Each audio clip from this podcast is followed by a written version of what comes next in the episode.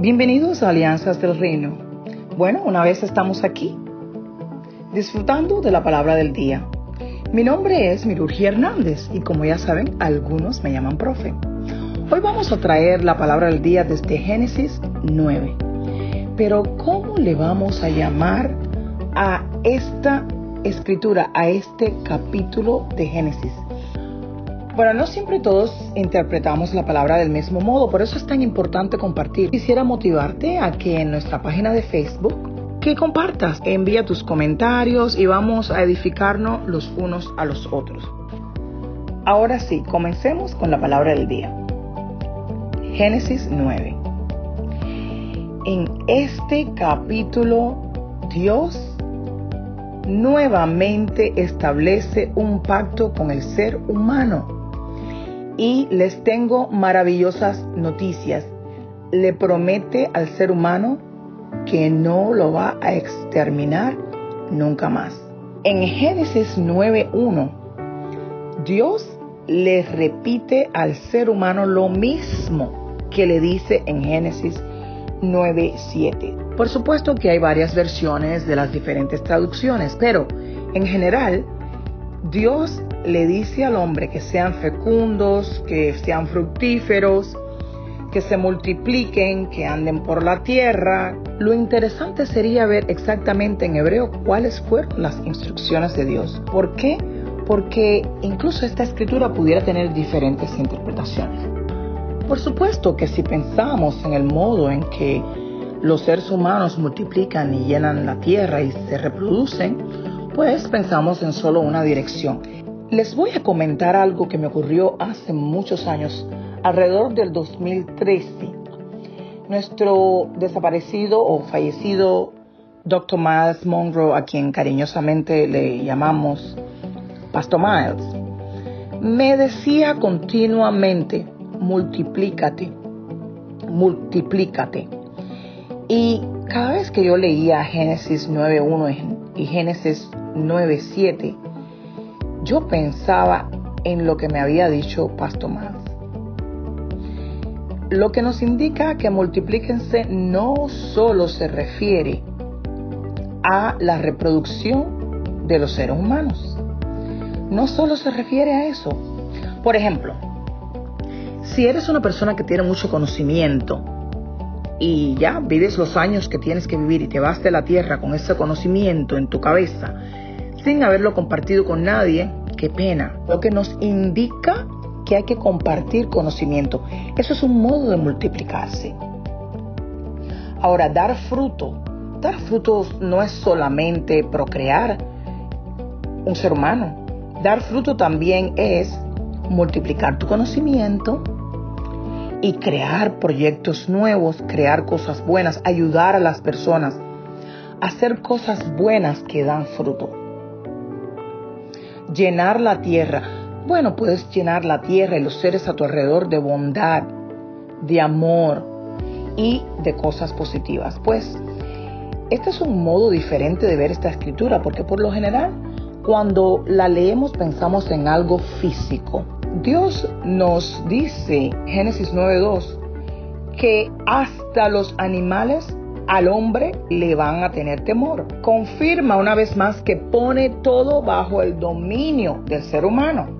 Sin embargo, en Génesis 9:4 encontramos una prohibición.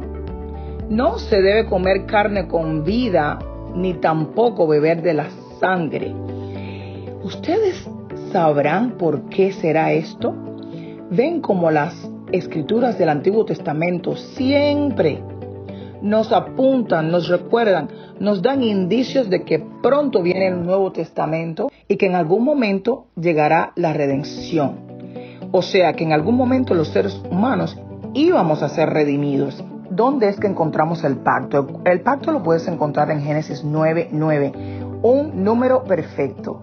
Miren esto, Génesis es el primer libro de la Biblia y en Génesis 9 el pacto consiste en que, bueno, a partir de ese momento Dios promete no aniquilar, no eliminar al ser humano nunca más. Por eso cada vez que yo veo un arco iris, recuerdo esta promesa que Dios le hizo a Noé. En esa promesa Dios le dijo a Noé que cada vez que salga el arco iris, se iba a recordar el pacto que hizo con los seres humanos, específicamente con Noé, pero bueno, en representación de todos los que vinimos después. Cada vez que veo el arco iris me da mucha esperanza, porque sé que algo bueno va a suceder, porque Dios se acordó de la promesa una vez más. En Génesis 9, 12 podemos ver el sello del pacto. Y fíjense lo interesante que es el ser humano. No había terminado Dios de establecer el pacto con Noé cuando automáticamente vemos en Génesis 9:23 la maldad humana. Uno de los hijos de Noé, aprovechando que su padre estaba embriagado, vio su desnudez y lo compartió con sus hermanos. Cuando Noé se enteró de lo que este hijo de él había hecho, lo maldijo. Después vamos a ver más adelante, mientras continuemos leyendo la Biblia, que sí, de hecho, sus descendientes fueron maldecidos. Esta palabra del día de hoy es una palabra que al principio nos da aliento, pero después nos entristece